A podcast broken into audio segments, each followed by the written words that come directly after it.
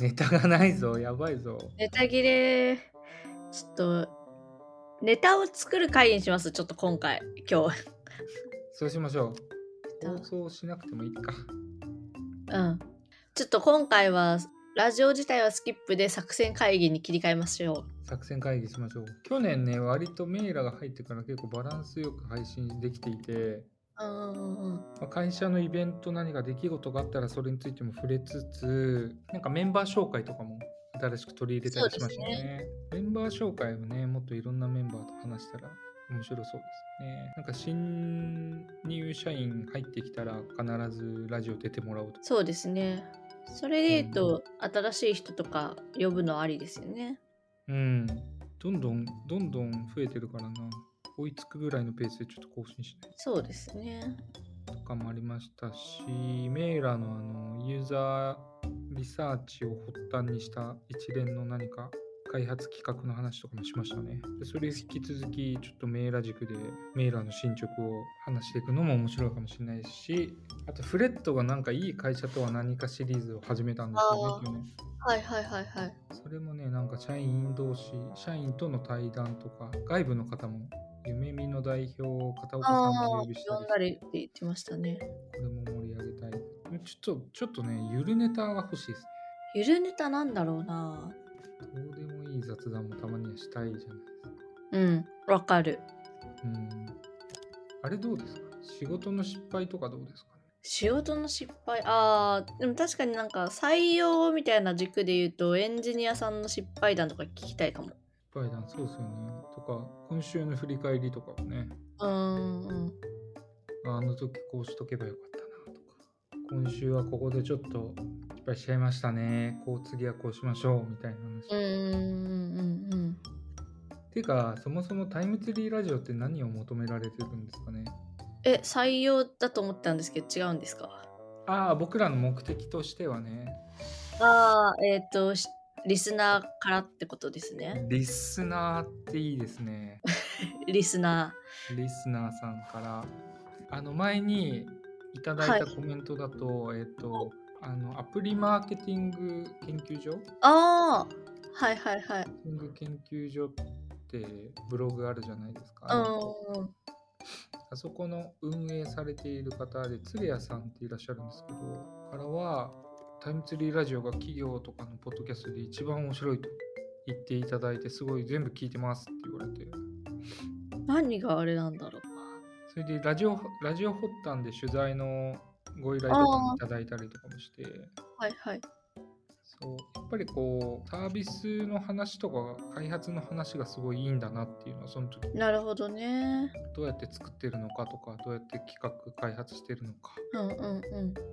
ん裏側の話はなんか割と興味を持って聞けるんだなって思いましたうんうんうんうんなるほどなるほどそれこそ誰かを招いてなんかどういう仕事好きとかさ好きとかなんか今今急にため口になって面白かったですねいやいいと思いますいいと思います ごめんなさいそういうのそういうの欲しいそういうのとか聞いてもいいかもしれないはいはい。メルカリさんとかもなんか、ポッドキャスト結構すげえ量出してるじゃないですうんうんうんか。最近はやってないのかな最近やってなさそうだ分かな。んない聞いてないなメンバー同士の対談とかもやってますね。だから僕とメイラがいなくて、メンバー同士で対談あーと面白いですねか、なんかぶつけてみて面白そうな人同士でね。すごい面白そう聞きたいなは旗いから雰囲気は伝わりますよね。うんうんそうですね。やっぱりアプリ学開発、まあ、仕事の話はやっぱもう軸で外せないと。こ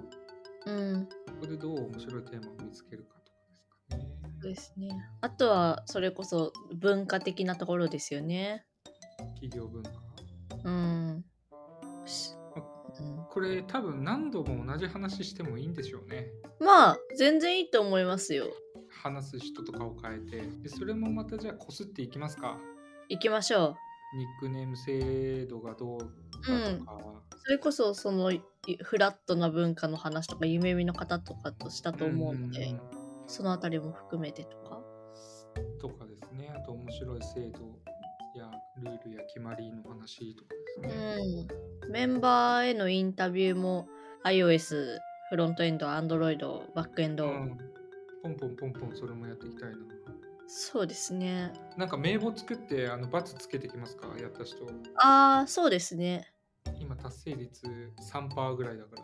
でそれを僕とメイラの OKR にしておいいですね年末達成できたかどうかを振り返っうて、んうんうんなんかねでも確かにこうフィそろそろフィードバックも欲しい時期ですよねそうですねなんか私とスティーブの完全な好みと偏見でやっているからそうそうそうだからそろそろ、まあ、社員からもそうですし、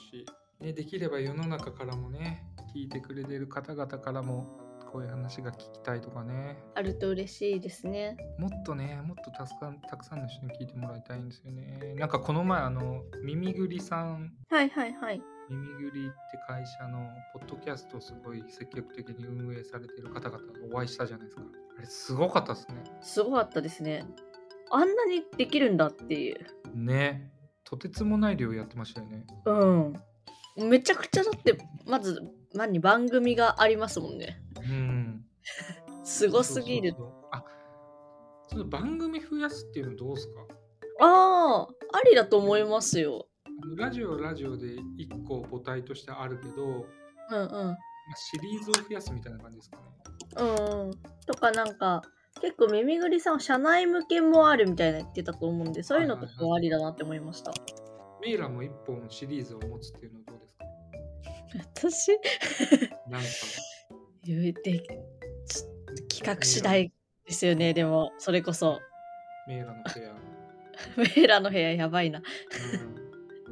シリーズを増やすはなんかなんか1回実はコアラにも相談してて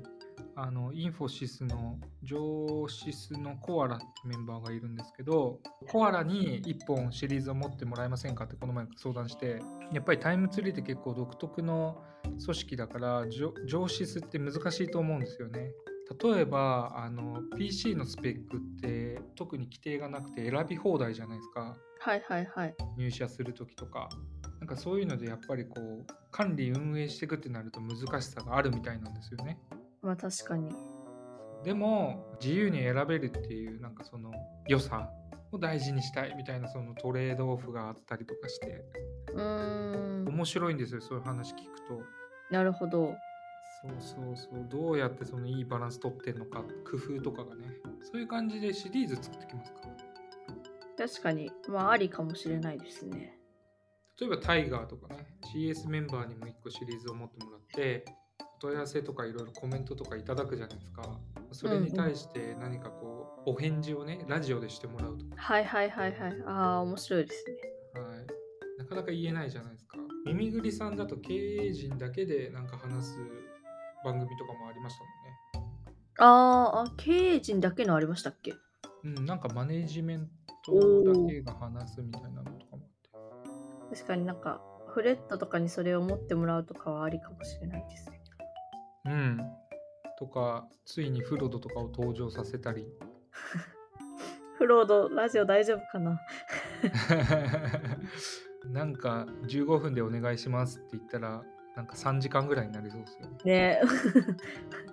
でもあれかなそうするとなんかみんなに結構いきなりチャンネル持ってって負担大きい気もするからちょっと一旦なんかゲストとして招きつつはいはい、ポテンシャルを。これちょっとそう種をちょっとまいて はいはいはいはい楽かも移行がしやすいかもしれないなってちょっと思いました正しい、さすがです。僕すぐ丸投げしちゃう からね。よし、やっていきましょう。あと、僕もなんか一個